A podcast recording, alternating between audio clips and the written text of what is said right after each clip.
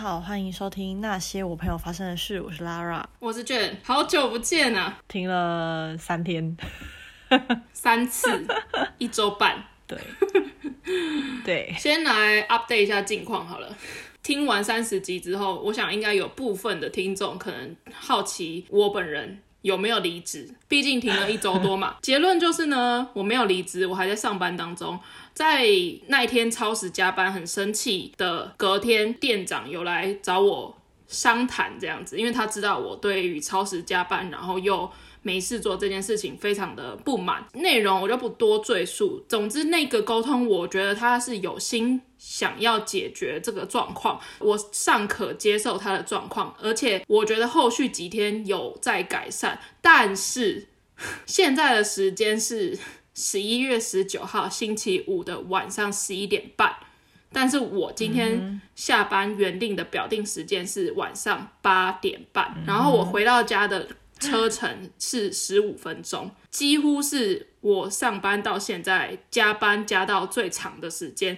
通常是因为客人的关系，我们才可以有合理的加班的时数的钱可以领，但是今天是因为有别的事情导致。大家都一起集体的在加班，所以详细到底算到几点算钱，会不会依旧只是就是算到八点的那个时间？有可能。所以我本来想要讲说这件事情在，太恐怖了吧？今天这个状况跟上次那个有点不太一样，但也是算是一个第一次的状况。这边想要跟听众朋友补充一下，就是呢，我们开录前那时候大概十点半的时候，我有打电话给你。然后我发现你还没有下班的时候，我很震惊，因为前几天有发生一件事情，然后这件事情你等下再讲。反正呢，就是因为你是一个基本上是很守约的一个人，就是如果我们约好要做某一件事情，即便你 delay 了还是什么的，可是你绝对不会消失，你一定就是会出现，或是给一个交代。对，可是我们已经有讲好说今天晚上要开录，然后我知道你们公司就是会超时加班这件事嘛，我想说。就之前的记录来讲，大概顶多到九点半吧。我觉得一路到十点多，我就觉得不太对劲。你们店有开那么晚吗？然后我就开始在想说，你会不会昏一个人昏倒在家里面，然后就只有你的狗在那里，然后你爸妈也不知道这件事情。然后我就一边洗澡一边在想说，如果你真的就是在家发生了什么不测，我要怎么拯救你？你就报警啊！就那一刻，我突然发现，其实拥有朋友的父母的联络方式蛮重要的。就是我把我家的地址留给你，你就直接报警，然后请警察直接破门而入这样。或是我给你我们店的电话，你打电话到店里问我在哪里。我那时候就是有想到这件事情，可是因为我也不知道你的店的店名，然后我就想说十点半搞不好都打烊了。好险我刚刚打电话给你的时候，你有接，就是原来还没有下班，我就觉得呃很震惊哎。都已经十点半，没关系，这会在我的内心记上一笔。所以本来想要跟大家 update 一下说，就是上次三十集过后这件事情有稍微改善，但是因为今天的这个状况，本来是大概往前三步，然后现在又大概退后两步了。OK，我们继续，你知道 follow up，嗯，看我还可以撑多久。好。这段期间呢，将近大概一周半左右。你要先讲你一周半以来没有录有多清闲吗？哎哎哎，什么叫很清闲？我很专注在生活，好吗？我们中间其实有见一次面，我们去吃那个海底捞。然后我记得那时候一见面的时候，我就说有一种很久没有联络的感觉，因为我们真的很认真的在执行，就是真的停跟就不要跟对方讲话。对，其实也没有认真在执行，就是默默的也没有在跟对方讲话。就是你知道有一些话突然想要讲，就想说，嗯，不然留到节目再讲好了。然后想到这一刻，就突然觉得，哎，我们节目正在暂停，哎。然后或者是有时候下班，你知道，因为就是我下班后会安排说，可能今天。就是我要加班到几点啊？然后我什么时间要做什么事情？就真的有突然觉得说，哎，一周里面少了固定的排程的事情要做。哎，哦，你有这么大的责任感哦？我都不知道。哎，干嘛这样？就是有觉得每做到一件事啊，就等于是每个礼拜有多出来的两个多小时。好，严格一点算，算三个小时好不好？可是对我来说，除了三个小时之外，还包括。每一集剪辑的四个小时，所以就变成说我至少会有十四个小时是省下来的，然后还不包括处理 IG 的贴文，所以我这段期间追了很多剧，也没有很多啦，都在几部。我觉得这一周半里面，唯一发生一个我人生来说的第一次的体验。是一件很恐怖的事情。如果说人生可以挑十大离奇荒谬事件，这件事情绝对可以挤进前三名。我先跟大家说，我是一个不喝酒的人，就是我我这样讲，大家一定会觉得很扯，怎么可能这样子？但是我就是连喝水果酒都会吐的人，我是完全身体里面一点处理酒精的那个酵素都没有，所以我基本上只要一接触到酒类产品，基本上。都是会吐，如果不是吐的话，基本上都会起红疹，就是心悸之类的，一点点我我就会有那个现象，所以我几乎是不可能碰酒精类的产品。我连喝麻油鸡，就是都它要煮很滚，酒气消失之后，我不知道这件事情哎，我都不太会喝太多。所以呢，我人生一直很想体验那种，也不是说一直很想，就是我没有办法接触到，就是人家说比较荒唐的那一面，就是什么喝酒喝到很呛啊、断片啊。或者是整个挂掉大吐啊，吐是有，但不会到吐到不省人事啊，然后倒在那里需要人家搀扶回家。我人生不会发生这种事情，但你可以看别人发生这件事情。对对，但是就是你知道，我人生就活得太清醒，嗯、很多事情就体验不到。活得清醒有什么不好？不是，就像是我如果去旅游的时候，我我不喝酒，我我就不会去酒吧哦，这个就少掉很多的娱乐。所以我一个人的时候，我就。绝对不会去酒吧，而且因此造就了，如果跟我一起去旅行的朋友，我我都会说没关系啊，嗯、就可以去，没关系，我只是点点就是 软饮料，软饮料，对对对，有哎、欸，有些地方还没有可乐可以点嘞，所以通常大家为了顾及我不去酒吧或者是不去夜店这种地方，好了，我周边也没有那么多人爱去夜店，反正就是 anyway 就是这样，所以我人生接触不到很荒唐断片的那个状况。但是我前几天接触到了，就是呢，前几天我在煮饭的时候，诶，也不是煮我自己的饭，我在煮狗的饭。然后呢，我就在切东西，我就在切一些比较硬的，什么地瓜啊，还是什么胡萝卜什么之类的。我在切红萝卜，然后红萝卜是圆的嘛，圆筒，然后就想说，一直切不下去，很硬，然后我就想要用左手辅助一下。结果我的右手就往我的左手切下去，而且是完全没有收力的那一种。基本上通常这种状况都会稍微知道你在切这种东西，你要稍微闪一下或者怎样之类的。反正就是刚刚好，完全没有节制的，就是往我的手上切下去。大家不用担心，没有很深，很深我是不知道，但是没有很大，呃，没有把没有没有到断指那么夸张。我如果断指的话，我现在就不会坐在这里录音了。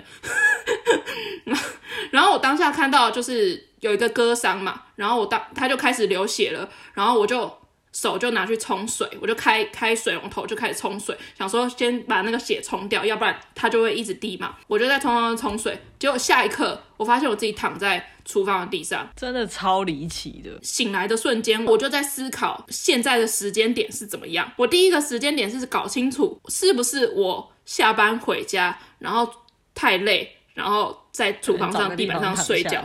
没错，然后在厨房的地板上，但是后来这是我觉得我躺在地上最合理的一个解释。但是 厨房地板就不是那种你知道，就是老家式的那种，所以不是特别干净，所以我绝对不会躺在那里睡觉。所以这个假设不合理，而且再加上那天不是我下班回家，就是我看到外面的窗户是亮的，这代表那是白天。然后我发现外面是白天的当下，我才意识到我刚刚是因为手切到，不知道。什么状况下晕倒？但是中间这个过程可能没有很长，这很神奇，就是因为你在用水在冲手指的时候，在下一刻就直接是眼睛睁开醒来躺在地上，很可怕哎，真的是这样子。而且我不知道从哪一刻，就是大概冲多久，我甚至还在想说那个冲手指是不是在做梦，而且我还由衷的记得，就是从我冲手指，冲手指是一个实际的行为嘛，然后到我。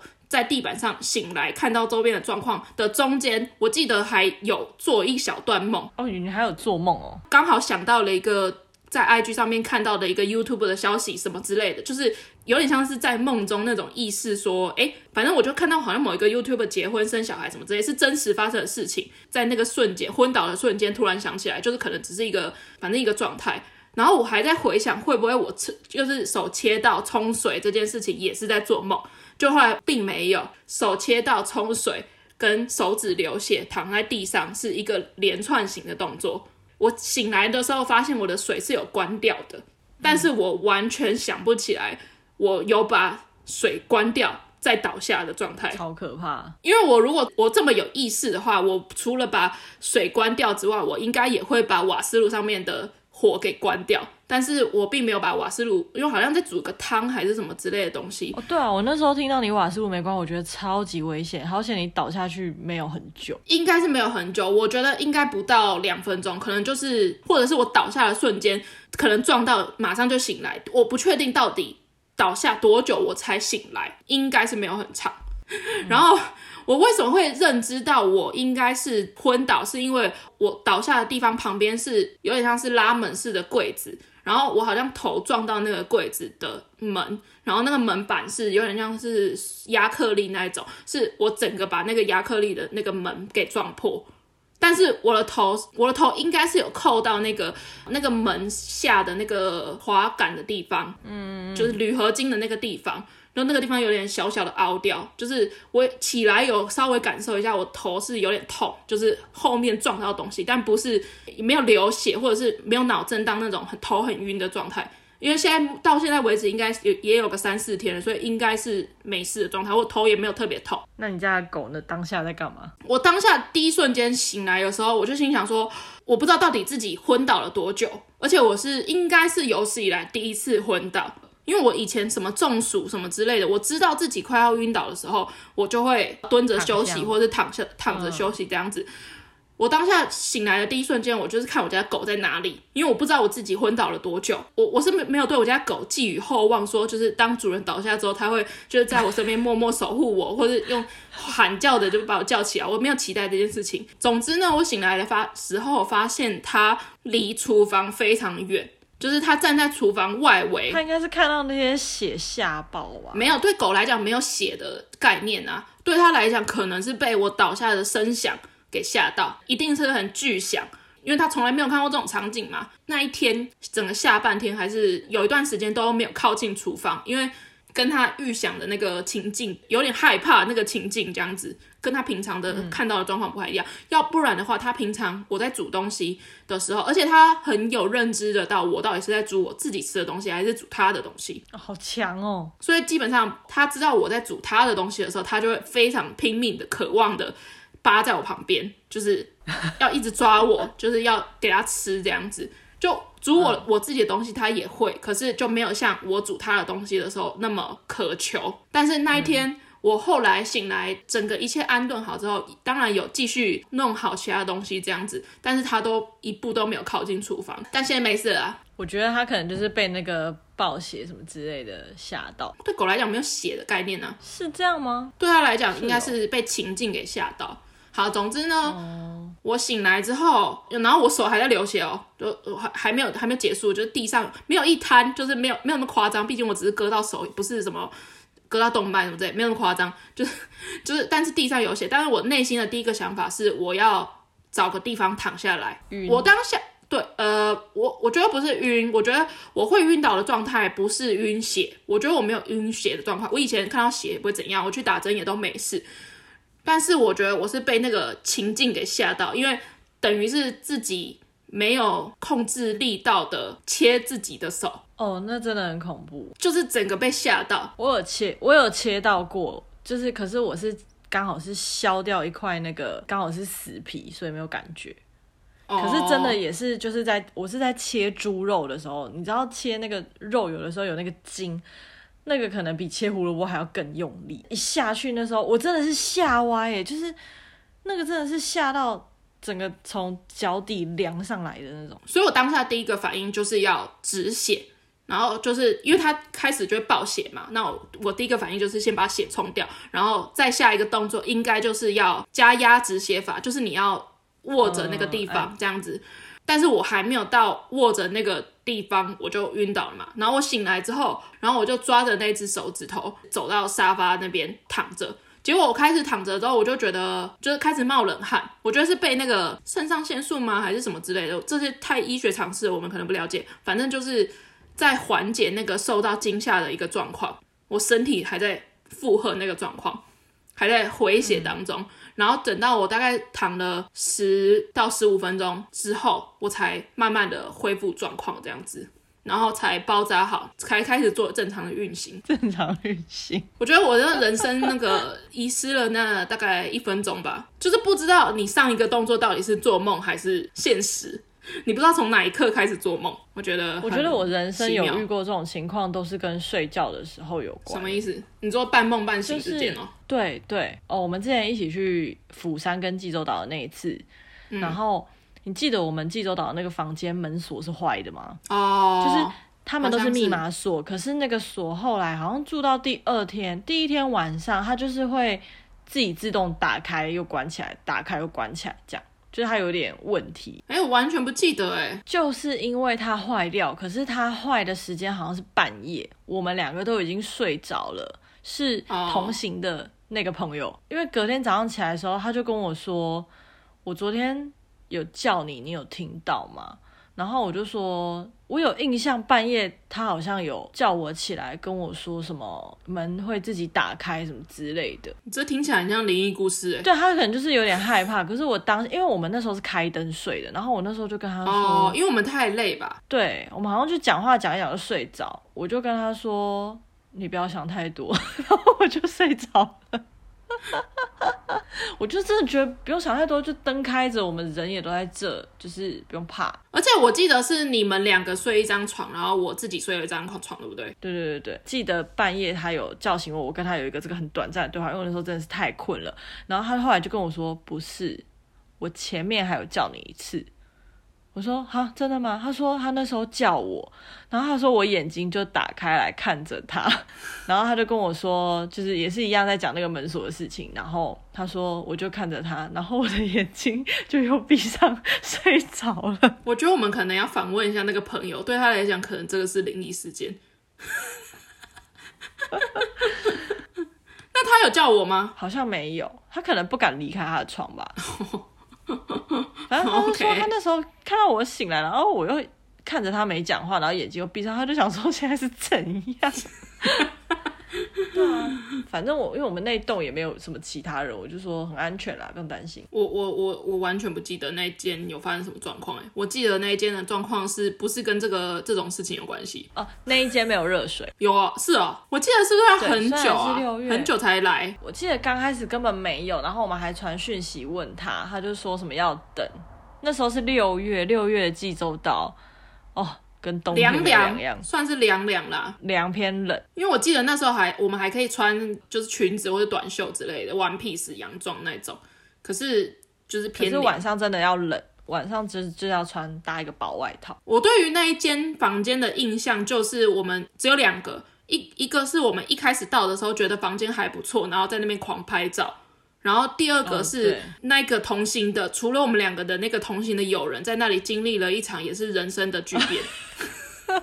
对 对对，对，那故事等下次，对对，我可能要经过他同意才能讲。对，我有经过他同意再分享，不是也不是什么严重的事情，但是就是对他人生来讲是一个很严重的事情。有到严重，现在回想起来不严重，但是当下他会觉得就是世界末日的一件事情。就是我们旁观的人觉得有这么严重吗？但是对他本人来讲，就是一个哎、欸，没有哎、欸。如果是我，我虽然是旁观的人，但如果是我，我完全能体会那个心情哎、欸。就是你的秘密被发现了，这个济州岛的故事，我们留到五十集的时候再跟大家分享。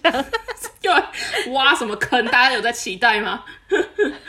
五十集的时候，我就去拜托他说：“拜托你要让我分享，我会化名。”好啦，就是我印象中，我人生中的别人说我有清醒，但我没有记忆的断片，就这一次啊！你喝酒喝到断片有吗？从来没有。哎、欸，我虽然之前在泰国就是常常发一些动态，就是喝酒喝成那样，但我从来没有把自己喝到断片过。就是我朋友、我同事他们很会喝的，其实都有断片哦，但我就是唯独没有断片的人。我有喝到吐过。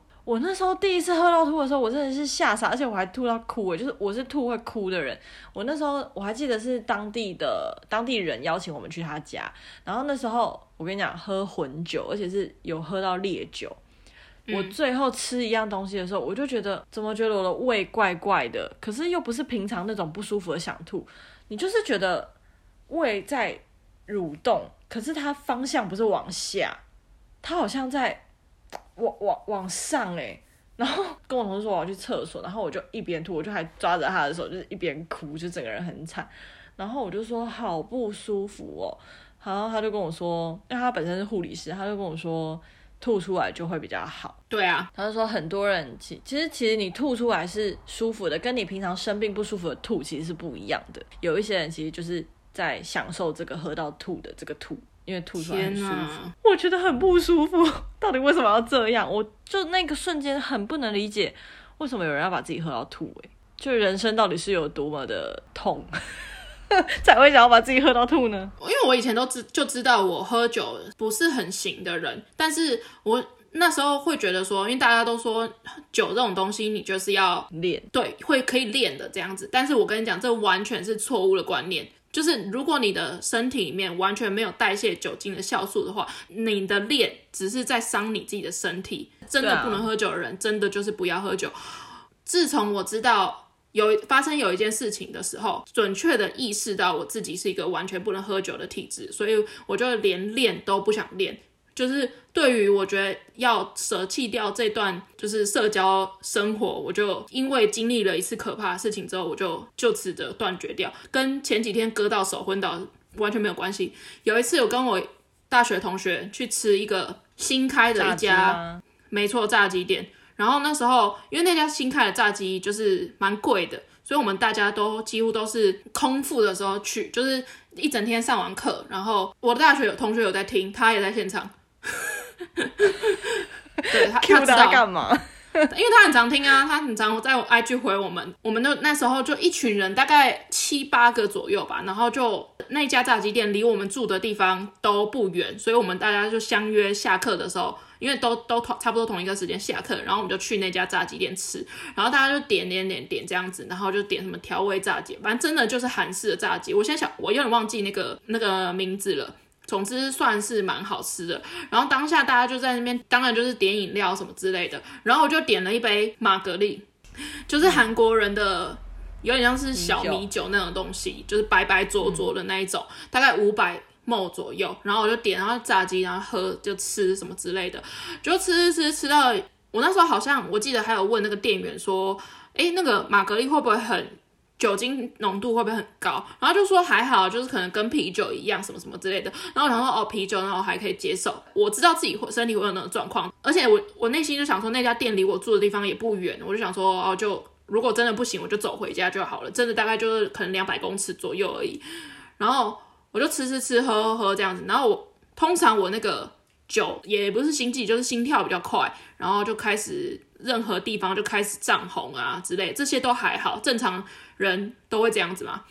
但是我如果那个想吐的感觉会一瞬间就上来，而且是多一瞬间，就是当我知道要吐到吐，可能顶多不会超过三秒。嗯，所以我有可能来不及讲出我要吐了，或是我一讲出我要吐的吐吐还没讲完，就是就马上就吐了。我记得是做一个圆桌，就是六七七八个人就做一个圆桌这样子，然后我就。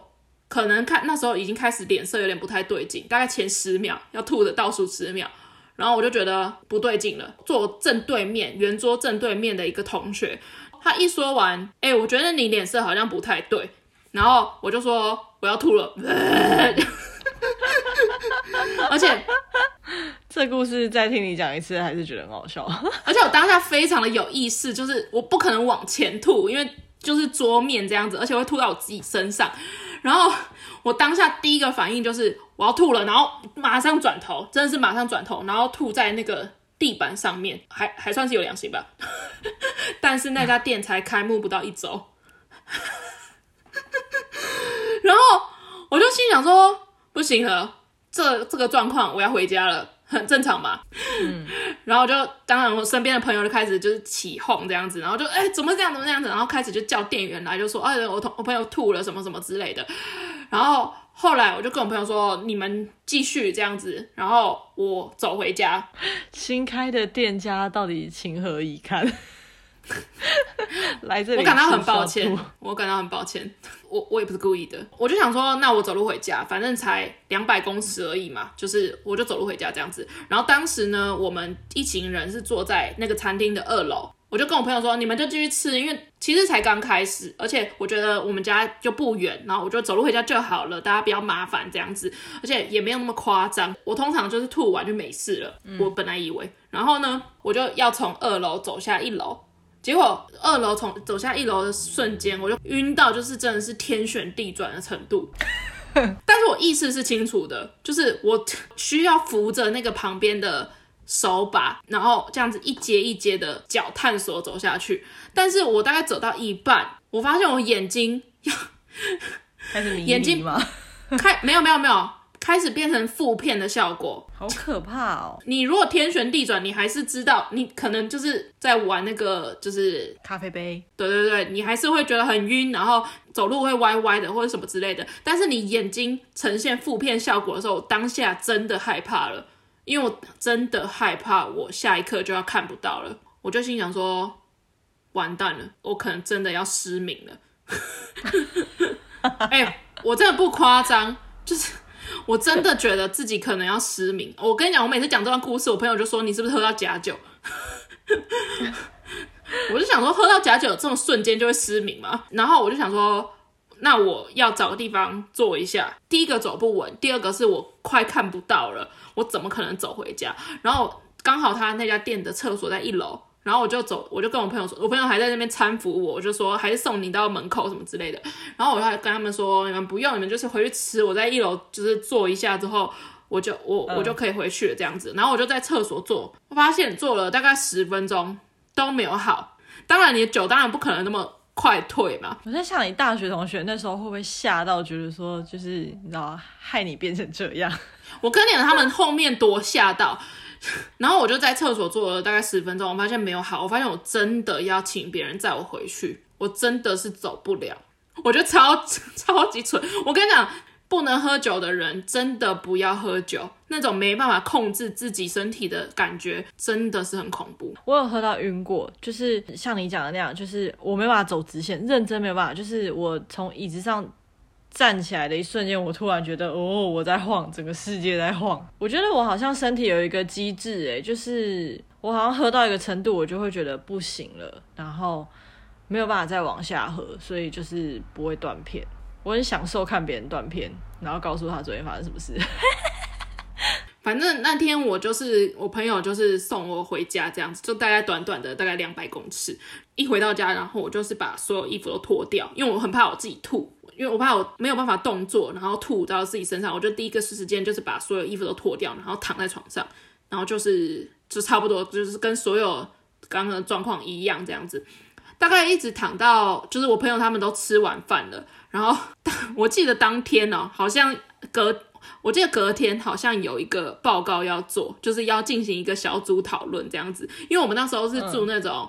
嗯一栋里面的那种分租套房，所以大家都是住在同一栋，大概有三四个同学都住在同一栋。我记得晚上他们吃完东西回到回家的时候，然后铁每一间的门都是那种铝制的那种铁门这样子，然后我就听到我两个朋友就在外面敲门，跟在外面在外面讲话，然后他们就一直在外面敲门说：“哎、欸，就是我听对我听到他们在叫我。” 他们就一直说，哎，就敲门然后，就问我怎么样。可但是因为那是分租套房，他们也怕敲敲到就是隔壁房都很吵什么之类的，所以他们就是敲打敲一阵子之后，他们就开始讨论我会不会死在里面。然后他们就在讨论要不要叫救护车。然后，但是我前面有讲，我的状态是全裸躺在床上。然后我刚刚就想说，你脱衣服的瞬间，你都没有想说，万一你怎么了，别人要进来救你，有点尴尬。因为我就知道自己不会没有那么夸张，就是只是晕而已。那而且我其实胃已经清空，我只是在等那个酒退而已。那那个时间的那个状况，比我前两天切到手断片的那个状况还轻微，轻微很多。自己知道我喝酒的状况，只是那一天的酒退的特别的慢，这样子。然后。嗯他们就在门外讨，因为本来他们是晚上要讨论报告，反正因为发生这件事情，然后很又很怕我死在房间里面，然后因为敲门，然后打电话我都没有接，所以他们就在讨论要不要叫救护车。当他当我听到在门里面听到他们要打电话叫救护车的时候，我才就是把衣服穿好，然后打开门，然后跟他们说我没事。我没事，我肚子很饿。我就说我没事，我肚子很饿，我想要吃东西，因为我就把东西都吐掉了嘛。哎、欸，他们也很狠哎，他们那天还真的给我讨论报告哎。啊啊，不然呢？他们就这样子开门，然后就进来，然后就真的讨论报告哎。他们也不自己两个人讨论哎，你知道，在我房间里面讨论报告啊。啊，你就说你没事啊，那你不舒服，你在旁边加减可以听啊。OK，哦、反正那一天的状况就是这样，所以自从那一次之后，我碰酒就基本上。可是你以前从来没有碰过酒嘛？你不可能小时候都没有喝过烧酒鸡吧？一定有啊，但烧酒鸡的酒精成分很长都是挥发掉啦，不是真的喝酒那种。可是你应该是因为那一次炸鸡的这个案件，导致你后来就是滴酒不沾。对，基本上是这样。如果能不沾就不沾，如果要沾的话，我会。斟酌那个酒精浓度跟那个量。如果有喝过啤酒什么没事，那应该就是会没事。搞不好你是没有办法。我觉得可能是炸鸡配那个米酒的这个组合太激烈了。我还有别件事情，你要听吗？哦，还有一件事情，但是我记得这件事情好像是在炸鸡之后，在炸鸡状况之后呢，我基本上就不会空腹喝酒。就如果我真的要喝的话，我会看那个酒精浓度跟我要喝的量。有一次，我跟我高中同学去吃类似日式居酒屋的地方，有点像在你知道东区那一种，然后它都是以那种创意的日式料理，什么炙烧花寿司那一种，那种很嘻花那种的店，大概跟两三个人去吃，然后呢，它的菜单，它的饮料。我记得没有无酒精饮料，然后最温和的酒精饮料就是沙瓦。哦，沙瓦还好吧？哎哎喂，所有人听到沙瓦就想说，拜托，沙瓦也可以吐。没错，没错，不能碰酒精的人，连水果酒都会吐。那你到底可以喝什么？啤酒也不行。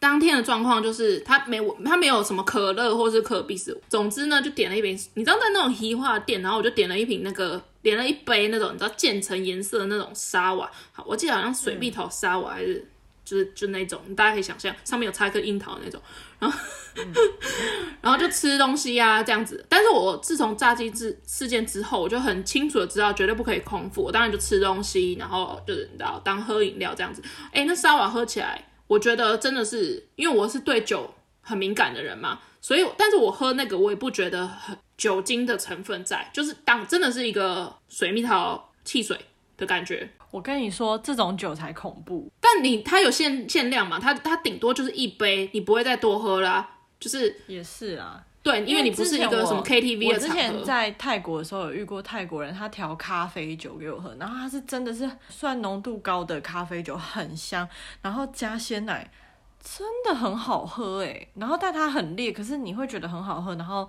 你可能就是喝个不用半杯，你就会倒了这样。哦，好，先说完那个，然后吃吃吃吃到一半，然后我就跟我朋友说，哎，我要去厕所，哎，我我当下没有不舒服哦。我去厕所纯粹就是因为我想去厕所，但是我那个跟刚刚那个状况一样，想吐的意念一上来，是大概前十秒就开始脸色发脸色发白，脸色苍白，然后大概再过五秒，我那个想吐的那个感觉就上来了，想想上来那个瞬间，我跟你讲好险，我当下在厕所。然后我就真的就是顺势在厕所就是一并吐掉，而且那个一并吐掉不是那种连续好几次，就是一次全部吐掉。我当下连我吃下去的东西都还没有消化，吐出来几乎都是圆形。哇！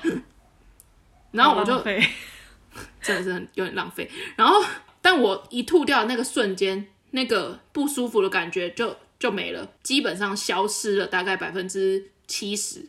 然后我就把一切都整理干净，把厕所都整理干净。我没有那么没有那么夸张，就暴吐一波，我就直接往马桶里面吐，这样子算是比较好清理。然后 然后我就整理完之后，然后就走出去，就一副就是完全没事的样子。然后我朋友还问我说：“哎，你刚刚怎么去厕所去那么久？你去就是大号什么之类的？”我说：“没有，我刚刚就去厕所大吐一波。”然后他说：“啊，在那么短时间里面，就是可以做那么多事哦。”我跟你讲，不要觉得很夸张，就是真的不能喝酒的人，一点酒精都不行。嗯，还有哎，这一集是直接聊酒，是不是？如果你发现你真的不能喝酒，你一点点酒精，不要说什么你喝水果酒，什么喉咙有瘾，那那些任何一点酒精都不行。哎、欸，那要置你于死地，就是只要加加酒精就可以了。你觉得我会喝不出来吗？可能很常喝酒的人就会觉得，哎、欸，酒很好喝啊，什么之类的。但是我我跟你讲，就连那种什么，虽然它是水蜜桃沙瓦没有错，但是。对我来讲，当然它跟水蜜桃汽水还是有略略的有点差别。我可以喝得出来哪些酒的成分比较高，它的酒味比较浓。可是很多人可能没有办法分辨得出来，到底它的酒精成分是多少。因为对大家来讲，冰火就是饮料嘛。嗯。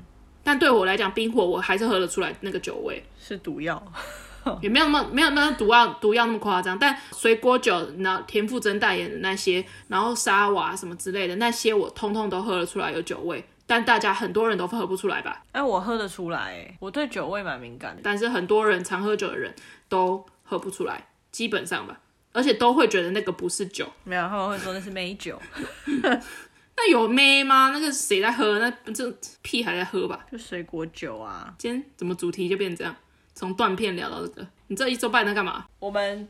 就是停停更的周间有见一次面嘛，我们去吃海底捞。然后因为我本人从来没有吃过海底捞，我记得海底捞大概是在我大学的时候就是进到台湾，然后很贵嘛，所以大学生那时候又觉得就是你知道，就是啊舍不得就是花那么贵的钱去吃。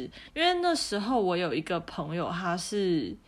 温州人哦，oh. 可能放长假的时候他会回去中国那边，然后有一次他去中国那边回来台湾之后，他就带了海底捞的锅底，哎，不得不说，当时海底捞的锅底换算台币哦，从那里买回来一包大概才五十几块吧，五六十块哦。哎、oh. 欸，我有我想要问一个问题，我可以打个岔吗？嗯，温州大馄饨跟温州人有关系吗？好，跟你说没有关系。他那时候就跟我说，他很。不解这件事情，他就说我们温州根本没有大馄饨。OK OK OK，好好的。然后反正他就是买了海底捞的锅底，我们就一群朋友想说好，那我们就来煮看看，反正那么贵这样。结果就觉得哦，它汤很好喝哎。但也是因为体验到这件事情，我就更加觉得说，那我干嘛要去吃海底捞？是直到这一两年就觉得说啊，好像还是应该要去店里面吃吃看，给他甩一下那个面这样。因为海底捞吃的是服务啊，但我个人是一个不喜欢吃饭有人站在旁边服务我的人哎。我觉得我们去吃的这一次哦，是因为海底捞已经算是在台湾行之有年，所以我觉得它的服务品质没有到他一开始来台湾可能只有几家店，大概三家店那种。服务到这么夸张，就是他真的是会在你旁边弄到你很希望他聊天走。对对对对，我觉得我们去吃，就是前几天去吃的时候，我觉得已经，我不是在 judge 海底捞这件事情，但是我会觉得现在这个方式比较接近台湾人想要的服务模式，但价格还是偏贵。我觉得我不太喜欢被桌边服务，你知道台湾就连一些烧烤。尤其是可能韩式的，嗯、就店员会来帮你烤。我其实有时候都会觉得说，其实可以不用，因为我都会觉得店员都在听我们聊天呢、啊，对，就很尴尬。然后我会觉得很不好意思啊，我就是会觉得说，对啊，我是花钱来吃饭，可是你就站在那边，然后还帮我烤，然后帮我剪，然后就是我就会觉得很拍谢。可能有些人就很喜欢这种服务吧，我个人是不太喜欢，我会觉得有点负担，而且这样也很难很自在的聊天。可是我也觉得很佩服他们，嗯、我就在想说，如果我是那个店员，我一定会以我个性，我一定会偷听他们聊什么，我可能就会笑出来。对啊，我觉得一定会啊，就是他们定性很够，哎，很佩服。反正就是我们周间见面那次去吃海底捞嘛，不是都会有一个，就是你们那一桌会有一个固定的服务生服务你们嘛，然后他不是都会经过，就是随时帮你倒饮料，饮料有两种选择，就是冬瓜茶，我。因为我距离上一次吃海底捞已经是我去澳洲之前了，所以已经相隔大概两年半左右，所以我可以很明确的知道，就是两年半这海底捞变化了多少。我先说，我们前几天去吃的时候，跟我两年前去吃的时候，我觉得餐点上有蛮大的差异，餐餐点的选项变多了，然后也比较配合台湾人的一个习性，像台湾人很喜欢点套餐，以前是没有套餐的，嗯、所以以前那些饮料啊是要。另外点的，而且我记得饮料以前没有什么，没有冬瓜茶跟蜂蜜柠檬，只有乌梅汁，好像是哦。我超怕乌梅汁的，所以我以前我记得我去海底捞都是喝水。反正那天就是。反正那天就是饮料有冬瓜茶跟蜂蜜柠檬的选项，这样。嗯、然后那时候你你第一杯是冬瓜茶，我是点蜂蜜柠檬。然后后来就是可能喝完的时候，他就会过来说，哎，要不要加饮料？这样。后来他就问你说，哎，你要冬瓜茶还是蜂蜜柠檬？这样就有询问你，然后你就说你要换，因为吃就海底捞的东西就是很重口味，就是麻辣的东西嘛，所以我喝饮料的速度超快，就是我都有觉得快到。他们会不会在算我喝几杯？但我觉得这个应该是他们应该不 care。然后，然后，但是我至少我觉得我至少有喝了七八杯，加总共全部加总起来。好，反正就是这个过程里面呢，我也有被加饮料，但是他都没有问我要不要换成冬瓜茶。对，但是那个店员每一次都问我，我大概八次里面。有七次我都点冬瓜茶，可是因为喝完第三杯蜂蜜柠檬的时候，我心里就想说，我想要喝冬瓜茶，因为我本来就是蛮爱喝冬瓜茶的人。而且那个服务人员，我不知道他怎么判定的标基准，就是他如果在我们桌边，我们两杯的饮料都杯都是空的，然后他会问我说：“哎，小姐，你要冬瓜茶还是蜂蜜柠檬？”然后我大概八次里面有七次都跟他说我要冬瓜茶，然后。哦，他但他也没有，我一刚开始就点了蜂蜜柠檬，然后第二杯他也没有问我要不要换，他就帮我自动倒了蜂蜜柠檬，然后后面就一直都是蜂蜜柠檬，然后我就想说第三杯的时候，我就想说，嗯，我等一下想喝冬瓜茶，这样，然后我就把杯子摆在旁边，然后我们那时候在讲话，结果我一个不注意，他又给我倒 蜂蜜柠檬，然后我就想说，看老娘要喝冬瓜茶，不是，而且他也不是寻方便哦，因为。他同时间问我说：“小姐，你要喝什么？”然后我回答说：“冬瓜茶。”那如果他要方便，他不问你的话，你那杯是不是应该也要倒冬瓜茶？但是他不是哦，他他问我了之后，我说冬瓜茶，我他就帮我倒冬瓜茶。可是他没有问你，但是却帮你还是倒蜂蜜柠檬。对啊，就没有问我，我就不懂。然后后来我记得他就是一直在倒，然后我就想说不行，我下一杯一定要跟他讲我要喝冬瓜茶。又在我不注意的时候，他又给我倒蜂蜜柠檬，然后已经是。倒到坐在对面的你都已经觉得有点好笑了，因为他就是每一次都会问你，他就是没有问我。然后我后来，各位观众知道我后来是怎么样要到冬瓜茶吗？我就是把杯子握在我的手上。他到底凭什么觉得我不想换呢？不是，我先讲，假设我是工作人员好了，我当然会寻求一个方便，就是我两个人，你两个人吃一起吃嘛。那如果我问一个人，假设问我哈。我说我要冬瓜茶，那我另外一个人也顺便也应该也会，不是顺便问另外一个吗？不会，如果我要寻方便，我就是会问一个，然后他说冬瓜茶，我就想说好，那两个都倒冬瓜茶，我就不用换杯，我就不用换瓶子啦，就是我同一个同一个水壶，我倒两次就好啦。可是他不是哦，他他不是想要寻方便哦，他是先问了我倒冬瓜茶之后，却帮你倒蜂蜜柠檬，诶，重点是他没有问这件事也很怪。因为有时候好，可能有一个代表回答要喝什么，那就像你讲的，应该是两个人会倒一样的东西。对。可是照理来讲，服务的时候不是应该问说，就是 A A 小姐想要喝什么？好，冬瓜茶。那你可能就会拿着冬瓜茶，然后问 B 小姐说，那这边也是冬瓜茶吗？对，没有。对。他就帮你倒冬瓜茶之后，然后就拿不到到底。就他一切的行为，让让我们就会觉得说，他只是纯粹不想问你而已。然后我后来就是真的想说，不行，他我要把杯子握在手上，这样。我跟你讲，结果下一秒我们两个又在讲话嘛，他就又要倒，他就又要给我倒蜂蜜柠檬的时候，我就立刻跟他说，那个我想要冬瓜茶，讲超快。然后他就哦，然后就默默的放下蜂蜜柠檬，然后倒冬瓜茶，这样。我就想说，后来那个我冬瓜茶喝掉了嘛。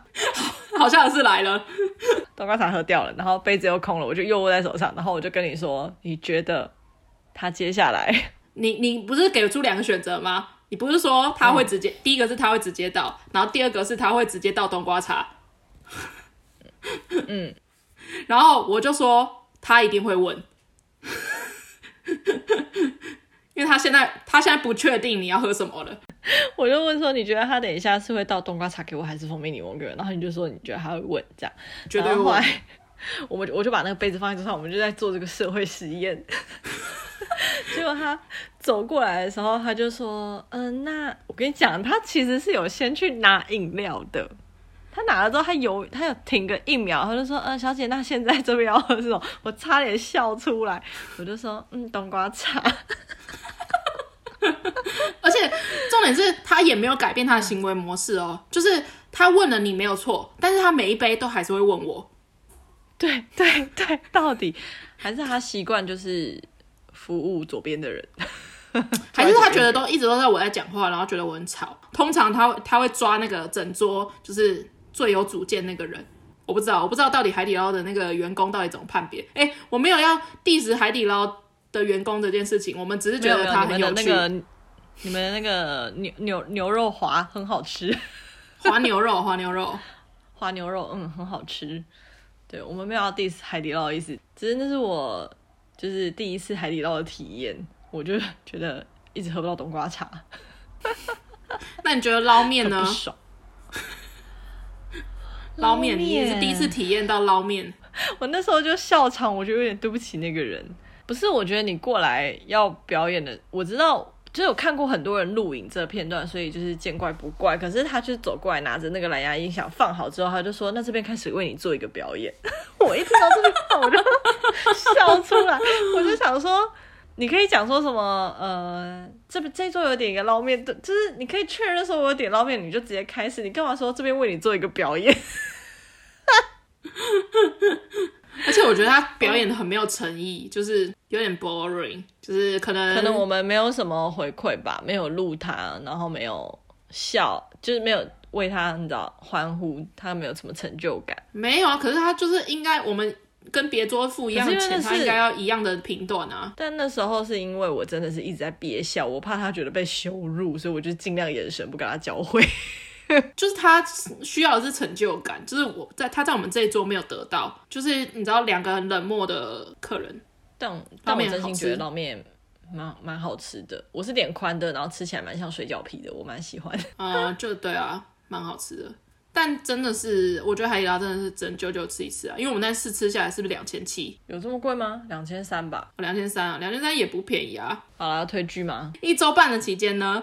我我记得我好像前面几集有讲到，就是我要把安眠书店给看完。没错，我就是利用这一一周半的时间把安眠书店第三季全部追完。不要雷我，你你有看吗？一二季有看吗？我还在第一季。好，我觉得相对于一二季来讲，我觉得第三季稍微比较弱一点，就是比较像是为了大家期待而出的那种感觉。我先说第三季还不是结尾，所以还会有继续继续的下去。那安眠书店的话，如果我要推，我会推一二季，因为我觉得第一季是很让人惊艳，然后第二季它的讲的议题跟第一季不太一样，但是有有真的演出一个新的一个高度。但是第三季我觉得他想要讲的议题又是另外的，可是我觉得第三季那个议题处理的不太好，所以如果安眠书店我要推的话，我推一二季。好哦，嗯，好，但我也很期待他到底会怎么接下去演第四季这样子。OK，我们下次再看看有没有什么朋友的故事可以分享。